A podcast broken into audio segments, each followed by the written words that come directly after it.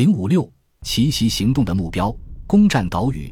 六月十八日下午两点十五分，小泽的侦察机发现米切尔麾下特混大队的王甲飞机，机腹装有副油箱的朱迪俯冲轰炸机，作战半径大，速度快，高空飞行时很难被美军拦截机赶上，所以小泽在信息传递上占有一定的优势。由于路途遥远，小泽手下的飞机无法在发动进攻后返回原地。但是，如果飞机发动进攻后在关岛降落，它就可以对美军实施穿梭轰炸，将覆盖范围扩大一倍，使飞行员免受长途往返之苦。奥罗特和阿加尼亚的机场是穿梭轰炸计划的关键。无论是站在第一机动舰队航母的甲板上，还是在联合舰队位于东京的总部，参谋长草鹿龙之介少将信心满满。我们对胜利坚信不疑。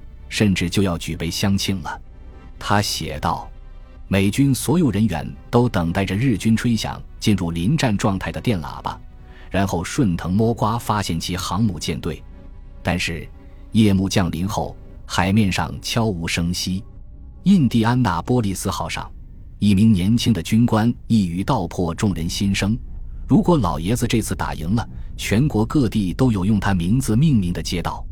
事实上。”斯普鲁恩斯关心的并不是这名年轻军官期望的虚名，他自己也不能毫无顾忌地追击日军。晚上十一点二十五分，米切尔通过船间通话系统与印第安纳波利斯号取得联系，并再次提出申请，计划在一点三十分驶入二百七十号航道，以便于五点开始行动。特此提议。不久后。有人将刚刚截获的一条信息呈递给斯普鲁恩斯。这条信息显示，太平洋潜艇舰队司令部和黄鲷鱼号之间在互发电报，但洛克伍德将军和黄鲷鱼号艇长似乎没有收到对方发来的电报。既然黄鲷鱼号在反复发送信息，虽然无法获悉信息内容，斯普鲁恩斯认为，这表明日军舰队有可能就在附近。这条信息很可能是一份敌情报告。实际上，黄鲷鱼号的艇长塞缪尔 ·C· 卢米斯只是想确认他在色班岛以西四百三十五英里的巡逻岗位，而洛克伍德想要告诉艇长塞缪尔，自己的无线电发射受到日军干扰。当潜艇指挥塔突然起火，无线电发射器的导线被烧毁后，卢米斯再次向洛克伍德发去急电：“我们本来是在搜寻日本舰队。”现在却把自己搞得像圣诞树一样，卢米斯抱怨道：“如果眼下我们通话太频繁，日军可能会绕道而行。”斯普鲁恩斯最担心的就是日军绕路。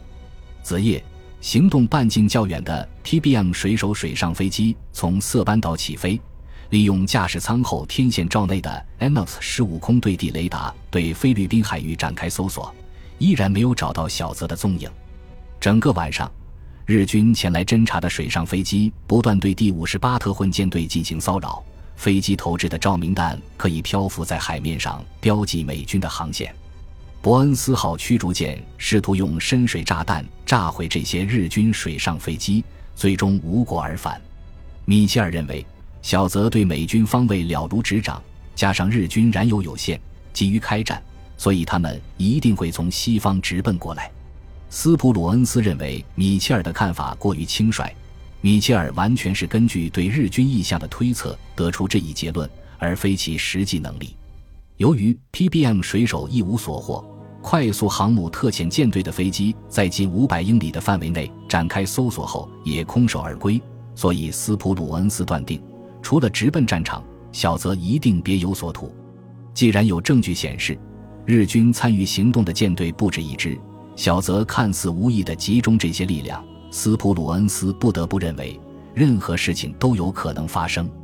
凌晨零点三十分，斯普鲁恩斯对米切尔的请求作出如下回复：“你在船舰通话信息中提出的改变不可取。我认为，黄鲷鱼号的暗示要比太平洋舰队司令部急电中的内容更为准确。倘若果真如此，保持目前状态才是最佳选择。”日军仍有可能采取迂回战术，对此不得掉以轻心。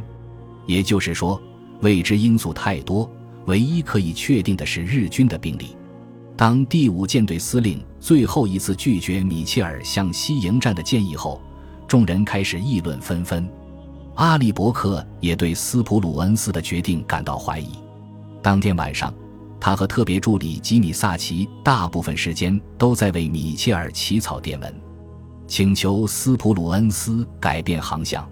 我们写了数十封电报，萨奇说，一封比一封措辞强硬。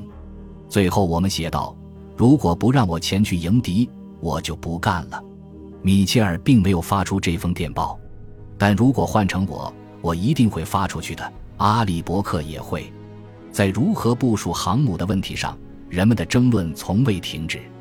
有人辩称，只有保持机动，才能使航母免遭猛烈空袭。进攻是最好也是唯一的防御方式，待在站位就是等死。但是，到了1944年年中，这种观点就像索普威斯公司生产的骆驼战斗机一样，已经落伍。十五艘航母上蓄势待发的地狱猫是一种防御，在两万英尺高空分层定高盘旋，由王牌飞行员驾驶的二十四架战斗机也是一种防御，通过雷达指挥战斗机的指挥团队也是一种防御，一排排能够发射装有近炸引信五英寸口径炮弹的火炮也是一种防御。但是，这把蓝灰相间的保护伞只有在飞行大队进行战术集中的时候才能真正开启。斯普鲁恩斯煞费苦心打造出这一阵势。莫里森说：“如果米切尔执意将麾下的空军分为进攻和防御两部分，那么马里亚奈舍火击大赛就不会取得如此辉煌的战绩。”然而，正如一名记者所写，在列克星敦号的军官室里，低级军官们开始小声议论，胆子较大的几个甚至窃窃私语：“哈尔西肯定不会这么做。”当然。哈尔西也不会在双方剑拔弩张、战局充满变数的情况下，安详地坐在自己的舱室读小说。但斯普鲁恩斯是这么做的。每读一段时间，他会放下小说，浏览一下破译室送来的急电，然后闭目养神。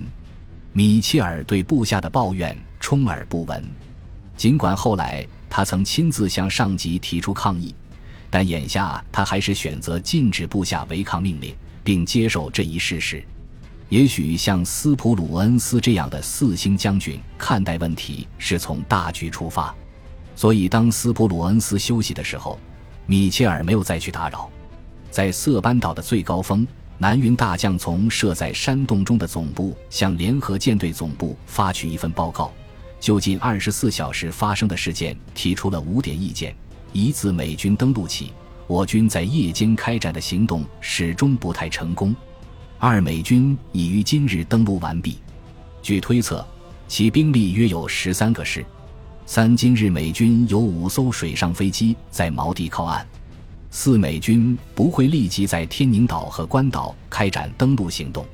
五美军大多数航母似乎已经离开此地。我担心，如果推迟实施阿号作战，不仅会使我军贻误战机。而且将使我军无法保住该岛。此时，南云曾经指挥过的航母舰队正迅速赶来援助。在首战之中，这支舰队破坏了凯利特纳精心设计的进攻支援计划。